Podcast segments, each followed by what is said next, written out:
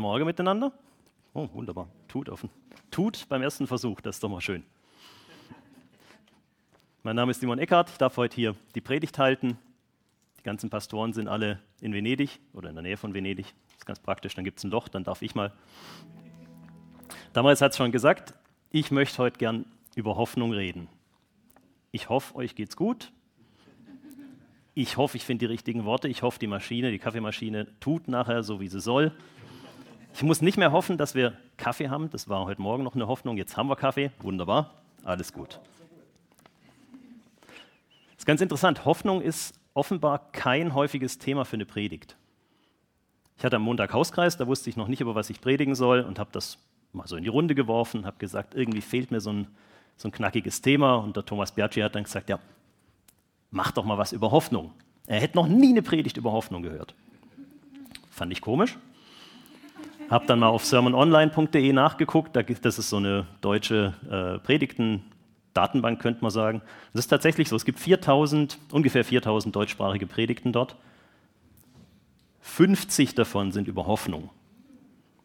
Und die Bandbreite ist da auch nicht wahnsinnig groß. Also da gibt es Hoffnung als Anker in Krisen, Weihnachten, Ostern und Glaube, Liebe, Hoffnung aus dem Korintherbrief. Und das war es dann mehr oder weniger. Ist so ein bisschen mager. Also gerade wenn man sich die anderen Themen anguckt, nach denen man da bei sermononline.de sortieren kann, da gibt es Heiliger Krieg im Islam. Also es, es, gibt so 20 Themen und anscheinend eines der absoluten Top-Themen ist Heiliger Krieg im Islam, Wissenschaft und Glaube, Erziehung oder Erntedank. Ich finde das noch spannend, dass es mehr Predigten offenbar über Erntedank gibt als über Hoffnung. Meine, Paulus sagt im Korintherbrief, es bleiben nur Glaube, Liebe, Hoffnung. Hoffnung ist eine von den dreien. Das wäre ja dann doch ein bisschen mehr wert als nur so 53 Predigen. Dabei ist Hoffnung eigentlich ein großes Thema für uns. Also ich merke es bei mir selber, wenn ich so ein bisschen darüber nachdenke, dass das durchzieht das ganze Leben. Gerade jetzt momentan natürlich. Ich hoffe, dass der Ukraine-Krieg bald fertig ist. Ich hoffe, dass der fertig ist mit einem guten Ausgang für die Ukraine und nicht für Russland. Ich hoffe, dass meine Firma nachhaltige Entscheidungen trifft. Ich hoffe, dass der Bonus in meiner Firma gut ausfällt nächstes Jahr. Also man merkt, Hoffnungen können sich auch widersprechen. Ich glaube, wenn meine Firma sich immer für nachhaltige Entscheidungen entscheidet, dann fällt der Bonus zwei, drei Jahre lang mal niedriger aus. Das ist das Wesen von nachhaltigen Entscheidungen. Das passt nicht immer ganz zusammen. Oder ich hoffe auch, dass die Politik sich auf das Wohl der Bürger fokussiert, nicht auf schnelle, einfache Entscheidungen. Gut, das sieht man von außen immer so. Wenn man hinter die Bühne guckt, dann merkt man, das sind gar keine schnellen, einfachen Entscheidungen, das wirkt nur so. Aber auch das ist eine ganz große Hoffnung, dass ich merken darf, dass die Politik das Interesse der Bürger vertritt und nicht von irgendeinem großen Pharmakonzern. Hoffnung ist auch kein explizit christliches Thema. Wie auch. Ich meine, das, da geht es um, um Situationen, die haben wir nicht so richtig im Griff. Meine ganzen Kollegen, meine Nachbarn, meine Freunde, die hoffen alle auch wahnsinnig viel. Hoffnung ist generell was, was uns passiert, wenn wir wenig Einfluss haben aufs Ergebnis von der Situation. Es gibt auf verschiedenen Social-Media-Themen sogar einen Hashtag. Ich finde das spannend, dass es Hashtags jetzt mittlerweile nicht nur auf Twitter gibt, sondern auch auf YouTube und so weiter. Ähm, der heißt wenig Hoffnung für die Menschheit. Ich weiß nicht, ob euch das mal begegnet ist, ist ganz spannend. Da sieht man dann haufenweise Videos von ja, eben Menschen, die einem den Eindruck vermitteln, mit der Menschheit geht es drastisch bergab. Also man sieht so drei Leute, die schieben einen Pickup-Truck an, der liegen geblieben ist, und der vierte, der steht auf der Ladefläche und schiebt das Führerhaus an. Das hat dann so den Hashtag wenig Hoffnung für die Menschheit, wo man sich fragt, ähm, ja, hat der mal das Hirn angeschaltet? Keine Ahnung.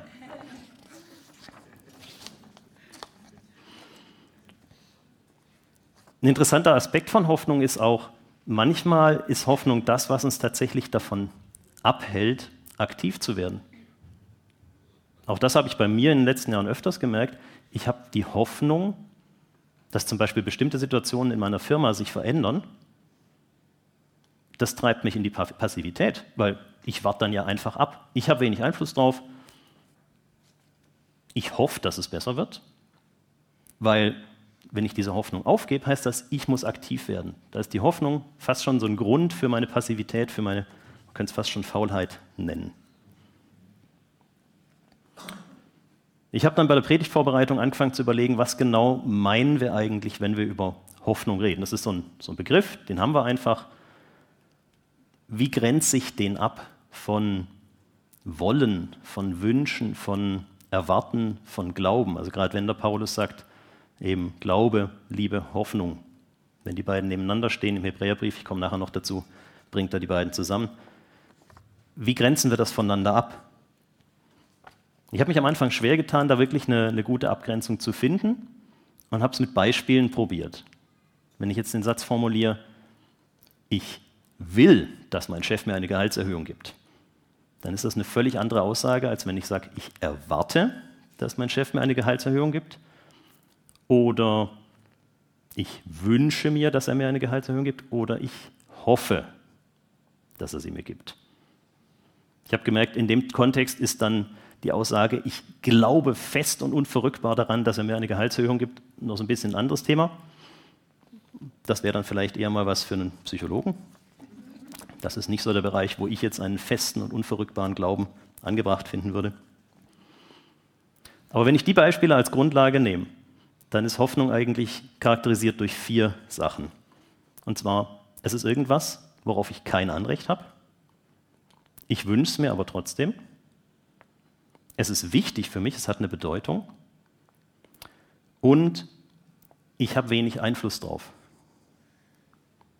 Wenn eins von den Vieren fehlt, dann würde ich es mit einem anderen Begriff beschreiben.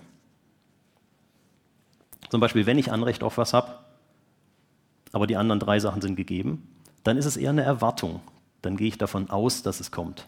Dann hoffe ich nicht. Und wenn Paulus dann im Hebräer 11, Vers 1 sagt, dass der Glaube eine feste Zuversicht auf das ist, was wir hoffen, sagt er dann, und ein Nichtzweifeln an dem, was wir nicht sehen, dann drückt er damit aus, dass der Glaube auf der Hoffnung auch aufbaut. Aber im Gegensatz zur Hoffnung ist der Glaube aktiver unterwegs. Der Glaube sagt an der Stelle, ich möchte da selber aktiv werden. Ich möchte diesen Glauben selber pflegen. Und das, was wir, worauf wir hoffen, das, was Paulus da meint, das ist ja im Endeffekt das Wichtigste von der Welt. Das ist Sündenvergebung, das ist Auferstehung von Toten, das ist Gemeinschaft haben können mit Gott, ewiges Leben. Natürlich ist das eine Riesenhoffnung, die wir haben. Das ist der absolut typische Fall für Hoffnung, den wir in der Bibel finden. Das sind alle vier Sachen im Endeffekt erfüllt. Wir haben kein Anrecht darauf. Wir haben wenig Einfluss darauf. Aber es hat eine enorme Bedeutung für uns, ob wir jetzt ewig leben oder nicht. Ob wir mit Gott wieder vereint sein können oder nicht. Paulus spricht auch im Philippa 2, Vers 12 davon, dass wir an unserer Rettung mit Furcht und Zittern arbeiten sollen. Für mich trifft das in eine ähnliche Kerbe. Dass wir realisieren, unsere Rettung, das ist so ein Riesending, das ist so wahnsinnig wichtig für uns. Aber wir haben so wenig Einfluss drauf. Und in der Hoffnung, dass das bisschen, was wir beitragen können, was bewirkt, gehen wir ran und arbeiten daran. Und was arbeiten bedeutet, ist eben die Gemeinschaft von Gott suchen, ins Gebet gehen, nach seinem Willen suchen, mit ihm reden. Das ist vielleicht ein wichtiger Punkt bei Hoffnung. Hoffnung gibt es nicht, ohne Ängste oder Befürchtungen. Wenn ich keine Angst habe, dass irgendwas nicht eintreffen könnte, dann muss ich auch nicht hoffen. Dann passiert es einfach. Dann ist das für mich eine Sicherheit, dann ist das eine Erwartung, dann kommt es einfach.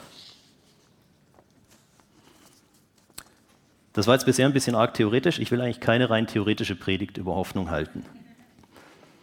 Ich versuche so ein bisschen in den praktischen Teil reinzukommen. Einen interessanten Aspekt dabei finde ich aber, Hoffnung ist nichts, was zumindest ich bewusst anstelle oder abstelle. Hoffnung ist was, was mir passiert. Es gibt eine Situation mit einer Unsicherheit drin. Hoffnung ist für mich die Grundstimmung in so einer Situation. Und das kann relativ harmlos sein. Der Flo, der jetzt gerade in der Kinderhütte ist, Kids-Treff, Kids-Treff, Kids-Treff. Ähm, der hofft mit Sicherheit, dass nachher da hinten auf dem Tisch Zopf steht. Wenn er schlau ist, weiß er das sogar. Ich habe den gestern Abend geschnitten, ich habe den eingepackt und so weiter. Er hätte es ja sehen können. Hätte sich denken können, dass das für heute äh, gedacht ist.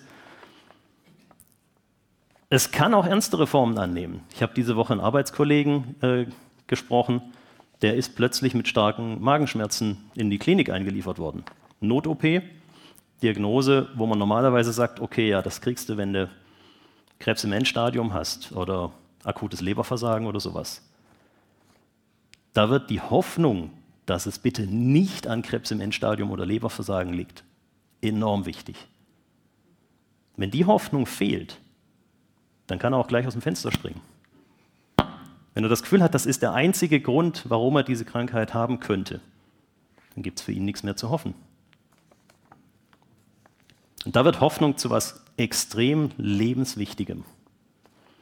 Es gibt Philosophen, die sogenannten Existenzialisten, die beschäftigen sich mit der Frage, was macht das Leben eigentlich lebenswert?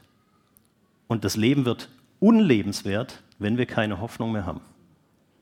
Das Interessante ist, die zwei wichtigsten davon sind beide unabhängig voneinander auf den Schluss gekommen, es gibt keine Hoffnung, es gibt keinen Sinn im Leben. Im Grunde genommen müsste sich jeder konsequenterweise umbringen. Beide haben es nicht gemacht. Was für mich auch irgendwas darüber aussagt, dass sie vielleicht die Hoffnung hatten, dass sie sich geirrt haben, dass sie irgendwas übersehen haben. Dass da vielleicht doch noch irgendwas ist, was Spaß macht. Der eine von beiden war tatsächlich für einen vergleichsweise ausschweifenden Lebensstil bekannt. Was hoffen wir, jeder von uns persönlich? Was hoffe ich? Da wird es tatsächlich sehr persönlich. Hoffnung ist nichts, was man verallgemeinern kann auf eine ganze Gruppe, außer in speziellen Situationen. Klar, ich meine, wir als Gemeinde, wir haben irgendwo ähnliche Interessen, wir haben ähnliche Ziele. Das heißt, auch manche von unseren Hoffnungen werden sich sehr stark überlappen. Wir merken aber immer wieder im Alltag, das ist bei weitem nicht bei allen Hoffnungen so. Das heißt, wenn ich jetzt davon rede, was ich hoffe, dann ist das was, wo ihr euch denken könnt, oh interessant, stimmt, könnte man mal drüber nachdenken. Es ist aber sehr wahrscheinlich nicht genau das, was ihr auch immer hofft. Wir sind jetzt 13 Jahre hier in der Gemeinde. Ich habe lang gehofft, dass bei den Menschen, die ich als Menschen mit festen Ansichten erlebe, die einfach so wussten, so ist es, so muss es sein, dass ich bei denen erleben darf, dass Jesus sie aufweichen darf, dass Jesus sie in Frage stellen darf, dass sie anfangen zu fragen, ist das wirklich das, was Jesus will? Und vielleicht kommen sie dann auf den Schluss, ja, das ist es. Oder sie merken, oh, nein, das ist es gar nicht. Ich muss dann nochmal rein. Ich habe lange gehofft, dass Menschen ihre Ideen schon im alten Gebäude einfach umsetzen dürfen. Dass da nicht gefragt wird, wie viel kostet es denn, wenn die Leute sagen, hey, ich zahle es selber. Lass sie machen. Dass sie nicht immer wieder hören müssen, hier machen wir nichts mehr. Wir sind noch bald im neuen Gebäude, hier passiert nichts mehr. Ich weiß nicht, ob ihr euch erinnert, ob ihr das mal so erlebt habt. Für mich war das fast schon so ein Grundmotiv im alten Gebäude. Für, für mich gefühlt war das alte Gebäude tot, das war ohne Dynamik, das war eng, das war düster, das war unten feucht, oben war es stickig, nicht zu lüften, es war unpraktisch für ganz, ganz viele Sachen. Ich weiß, ganz, ganz viele hier haben unheimlich viele gute Erinnerungen an dieses Gebäude, wo die Gemeinde noch kleiner war, wo man auch andere Ansprüche hatte an Gebäude. Ich bin halt erst später in diese Gemeinde reingekommen. Ich erkenne das Gebäude erst seit 13 Jahren. Für mich war das immer eine Einengung, sage ich mal. Und dann teilweise noch gepaart mit dem Argument von, das ist doch gut genug für uns, also auch mit dem Blick nach innen, auf mich, was brauche ich denn, nicht was brauchen die Leute draußen. Da schien niemand Hoffnung zu haben, dass man mit kleinen Änderungen eine große Willkommenskultur schaffen kann. Dass kleine Änderungen dazu führen könnten, dass sich Familien auf einmal viel wohler fühlen, dass es kinderfreundlicher wird. Umgekehrt gab es eine sehr, sehr große Hoffnung, dass der Umzug bald stattfindet. Zumindest ab dem Punkt, wo wir dann alle relativ stark gemerkt haben, hoppla, ja, das Gebäude wird wirklich zu klein, wir müssen weg. Ab da war dann sehr stark spürbar, dass jeder darauf hingefiebert hat, wann, wann geht es denn endlich los, wann kommen wir hier raus.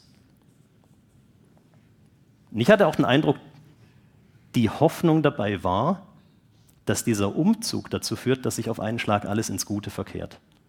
Dann haben wir Platz, ja, dann ist alles hell, dann ist alles offen, dann haben wir moderne Musik.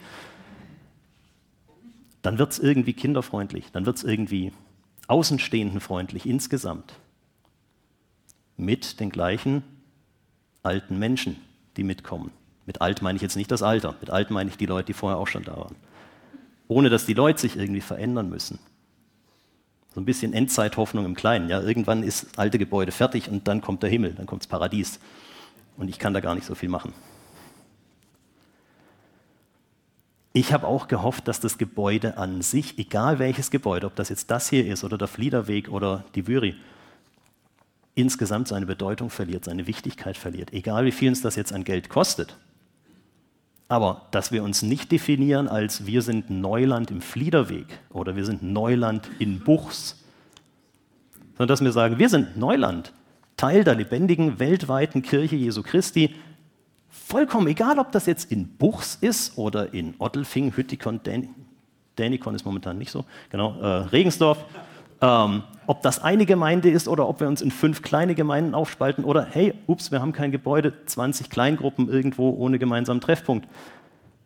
Das ist Neuland. Dass es uns egal ist, ob wir im Dorf sind oder im Industriegebiet, auf der Wiese, in irgendeinem von den Dörfern außenrum.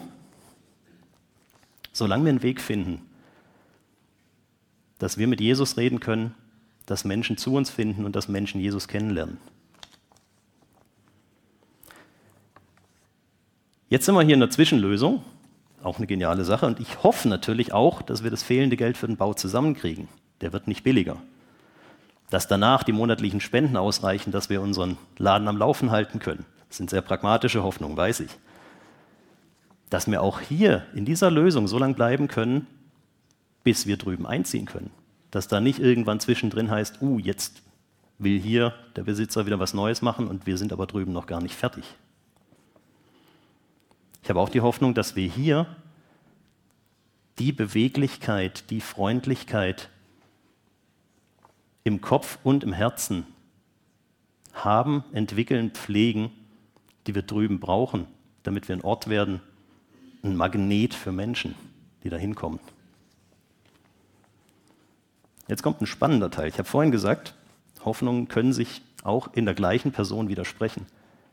Ein kleiner Teil von mir hat tatsächlich die paradoxe Hoffnung, keiner von euch hat Steine in der Hand, gell? ist gut. H Handys wären auch unangenehm, aber. Ähm, genau. Kleiner Teil von mir, ich bin jetzt ganz ehrlich, hat die irrsinnige Hoffnung, dass das drüben mit dem Neubau gar nicht klappt. Dass wir den mit wenig Verlust wieder verkaufen können und die nächsten zehn Jahre hier bleiben können. Ich muss das erklären, bevor ihr mich steinigt. Mir gefällt es hier extrem gut. Ich glaube, das merkt man manchmal. Und ich kann und will mir noch gar nicht vorstellen, wie wir das im neuen Gebäude so hinkriegen sollen. Ja? Ein großer Teil von der Freundlichkeit, Offenheit, Gemütlichkeit, die wir hier erleben, kommt für mich daher, dass dieses Gebäude alt ist, abgewrackt, gerade nicht genutzt werden kann, dass wir dadurch eine Wahnsinnsfreiheit haben, uns auszutoben. Sage ich jetzt mal so ganz pauschal. Was wäre passiert, wenn Maren, wenn das neue Gebäude drüben fertig ist, wenn sie dann hingegangen wäre und da den schönen, polierten Betonboden mit ihrem Fliesenmuster besprüht hätte? Wenn der Carlo gesagt hätte, da oben braucht man ein Holzschild, und dann geht er mit seinem Schlagbohrer hin und jagt einen Dübel in die Wand und merkt, falsche Stelle. Und dann jagt er daneben noch einen Dübel in die Wand. Oder wenn Michael dort statt einer Profibühne wie hier, ich meine, ich finde die Bühne cool, ja, aber die ist einfach handgebaut von einem aus unserer Gemeinde. Das ist nicht bestellt bei irgendeinem Bühnenbauer. Wenn er die da hingestellt hätte. Hier findet das jeder schön, weil die Alternative wäre, dass wir gar nichts haben.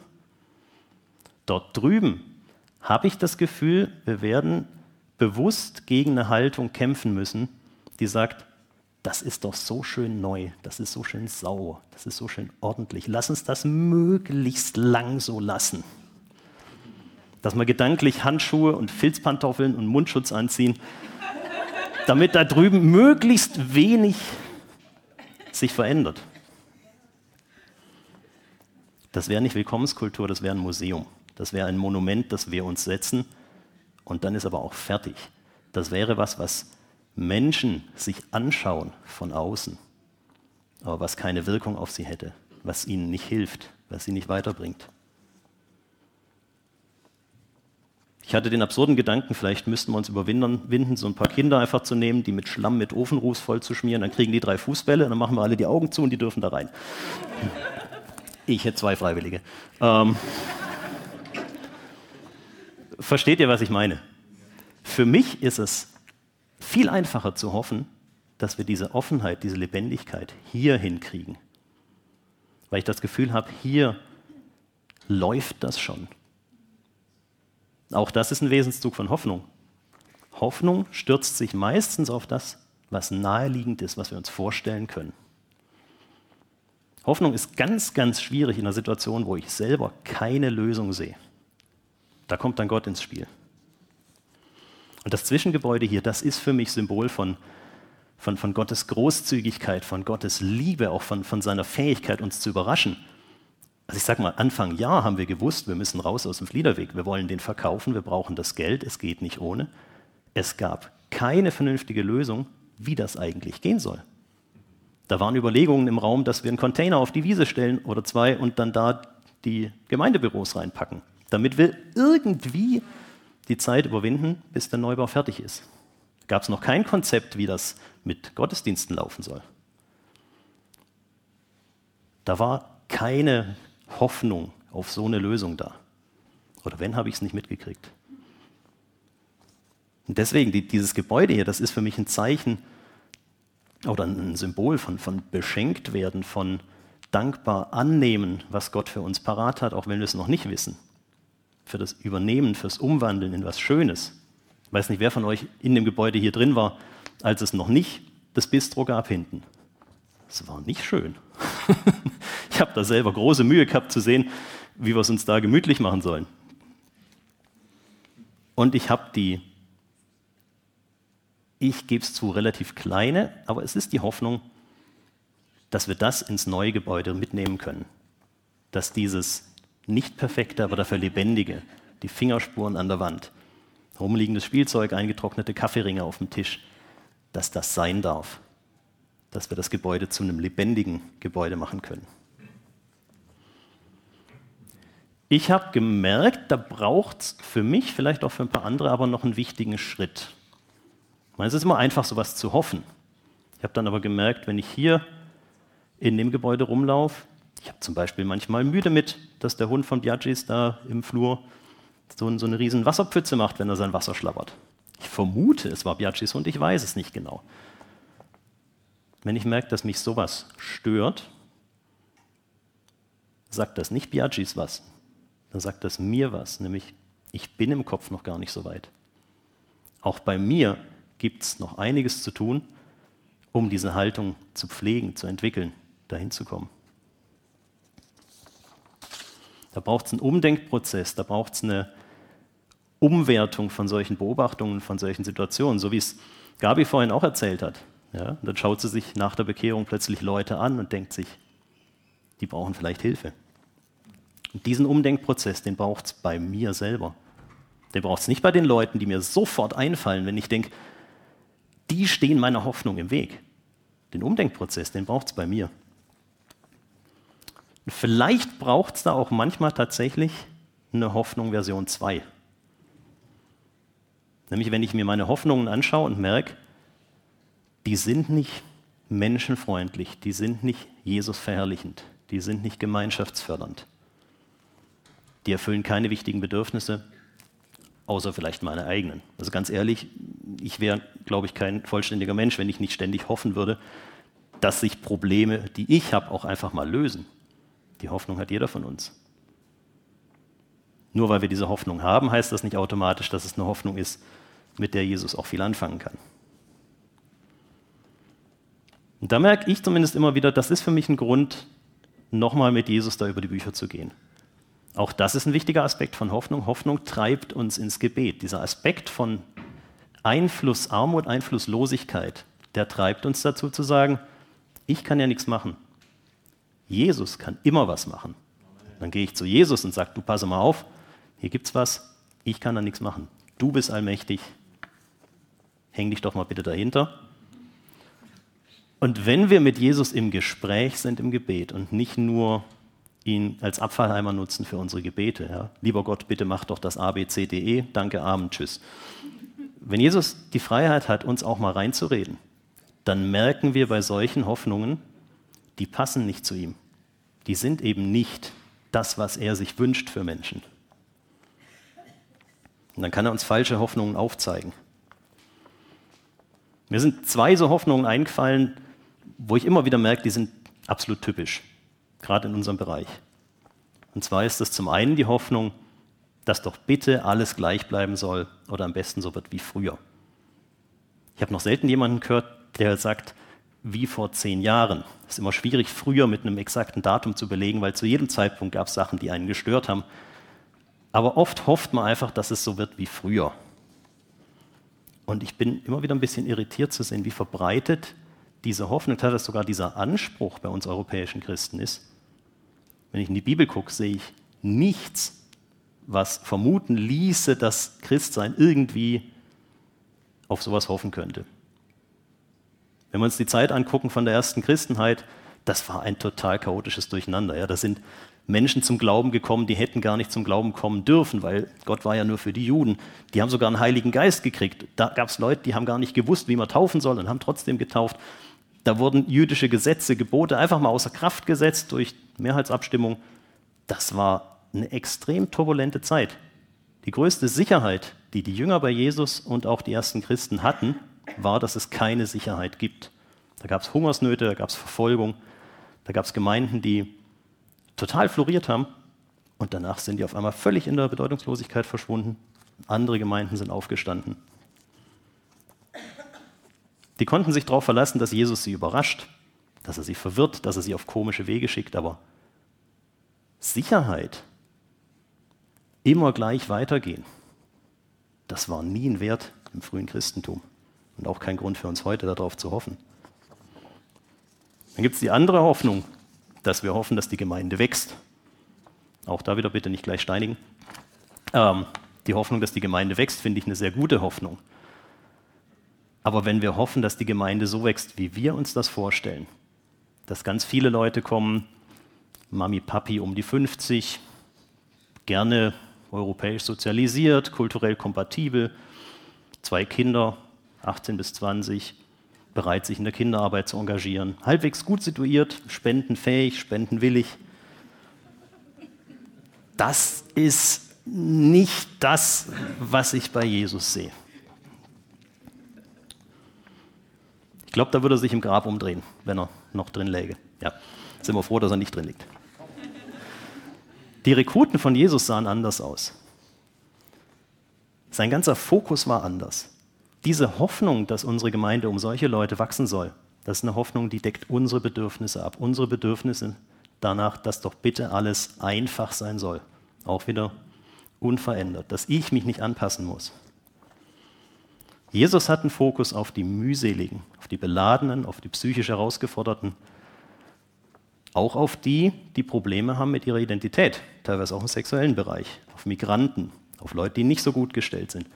Das sind Menschen, die liegen ihm am Herzen, Menschen, die schwach sind, die Schwierigkeiten haben. Ich habe gemerkt, bei mir startet das ziemlich, ich nenne es mal heilsame Denkprozesse, wenn ich mir vorstelle, wie sieht denn unsere Gemeinde hier jetzt aus?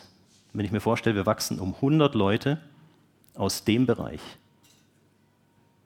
Wie sieht unsere Gemeinde dann aus? Und ich merke, vieles hat damit zu tun, dass wir plötzlich Kraft investieren aber diese Kraft, die muss aus Jesus rauskommen. Die kommt nicht aus uns selber. Und die kommt nicht, weil wir diese Leute von Anfang an toll finden. Die kommt, weil wir einfach wissen, Jesus möchte das. Und er gibt uns die Kraft dafür. Und dann werden wir überrascht davon, dass sie uns diese Energie, die wir reinstecken, zurückgeben auf eine Art und Weise, die wir gar nicht auf dem Schirm hatten. Und wir merken im Laufe der Zeit, ein geliebtes Kind Gottes sieht nicht aus wie ein geliebtes Kind Gottes. Das sieht aus wie jemand, der Schlamm beschmiert bei den, Steinen, bei den Schweinen liegt und denen das Futter wegfrisst. Aber er ist trotzdem Kind Gottes. Und das ist unser Auftrag. Ich glaube, die Hebräer hatten in der frühen Christenheit ähnliche Themen und Probleme. Weil wenn ich mir angucke, was Paulus im Hebräerbrief schreibt, dann geht es ziemlich in die Richtung. Er schreibt in 13, äh, Hebräer 13, Vers 13 und 14, so lasst uns nun zu ihm hinausgehen, raus aus Jerusalem, raus aus dem jüdischen Volk, raus aus dem reinen, gottgeweihten Bereich, außerhalb des Lagers. Außerhalb des Lagers war Golgatha. Da war Jesus am Kreuz. Da waren die Verbrecher, da waren die Unreinen, da waren die Leprakranken. Lasst uns zu ihm hinausgehen, außerhalb des Lagers, und seine Schmach tragen. Denn wir haben hier keine bleibende Stadt, sondern Thema Hoffnung, die zukünftige suchen wir. Ich denke, wir sind auf einem guten Weg. Wir sind schon mal außerhalb von Buchs. Auch mit dem Neubau. Ich habe die ganz, ganz große und hoffentlich begründete Hoffnung, dass das Christsein, wie Jesus es sich ursprünglich mal gedacht hat, dieses lebendige, dynamische, geistgetriebene Christsein, dass das niemals völlig überwuchert wird vom Christsein, wie ich es leider bei uns in der westlichen Welt ganz oft erlebe. Dieses rückwärtsgerichtete, auf Regeln, auf Normen, auf ein Gebäude fokussierte Christsein. Dass der Heilige Geist immer wieder alles einfach umschmeißen darf, was da ist.